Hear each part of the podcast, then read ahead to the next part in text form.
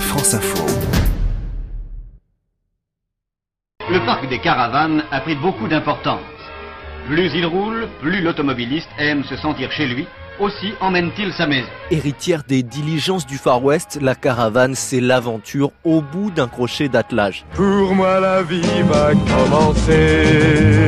C'est la tranquillité et la liberté quand même complète. Quoi. Il n'y a pas d'eau solaire. Et on a ce qu'il faut pour charger les téléphones, euh, les tablettes si on a besoin. Et puis voilà, un minimum. Autrement, avant, on était tout le temps éclairage euh, à la bougie, c'est tout. Hein. donc ça le faisait bien aussi. On amasse moins de choses et on est en plein air quand même tout de suite. Dès qu'on ouvre la porte, pof, on est dehors et voilà, on respire à max. le sein de ma prairie. Les chiens à bois, la caravane passe. La plupart du temps, c'est vrai, mais chaque trajet, chaque créneau, chaque nid de poule réserve son lot de surprises. C'est une petite caravane qu'on avait lorsqu'on a crevé euh, à 50 km de chez nous en pleine nuit avec les trois enfants et que la route secours était dans la caravane euh, sous tout le bazar et qu'il a fallu tout sortir au bord de la route à la pile électrique pour pouvoir changer la roue. Ça, c'est le pire. Mais enfin, on l'a pris avec la bonne humeur en se marrant, et puis voilà. Mais dans le match caravanier contre tentiste, il y a bien un point incontestable en faveur du plus solide. Du bon souvenir aussi, c'est lorsqu'il y avait des orages lorsque les enfants euh, étaient soit en tente à côté, soit un, un était encore dans la caravane. Et tout le monde se regroupait dans la caravane, euh, sur notre lit, on regardait les éclairs et,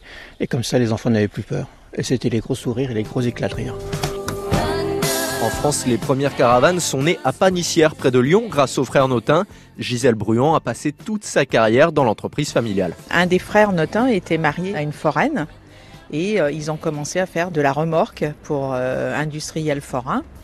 Et puis très vite la caravane dans les années euh, 35-39. Et euh, bon, avec une note 1, euh, c'est vrai qu'ils pouvaient euh, affronter euh, tous les temps et, partir un petit peu partout. puisqu'on a des clients qui ont fait dans les années 70 la Russie, enfin des voyageurs. Et si depuis les années 80, les ventes de caravanes neuves ont chuté avec l'arrivée des camping-cars, le marché de l'occasion, lui, se porte bien. Les kilomètres au compteur, les souvenirs en prime. Je suis né dans cette caravane et nous partons la viande.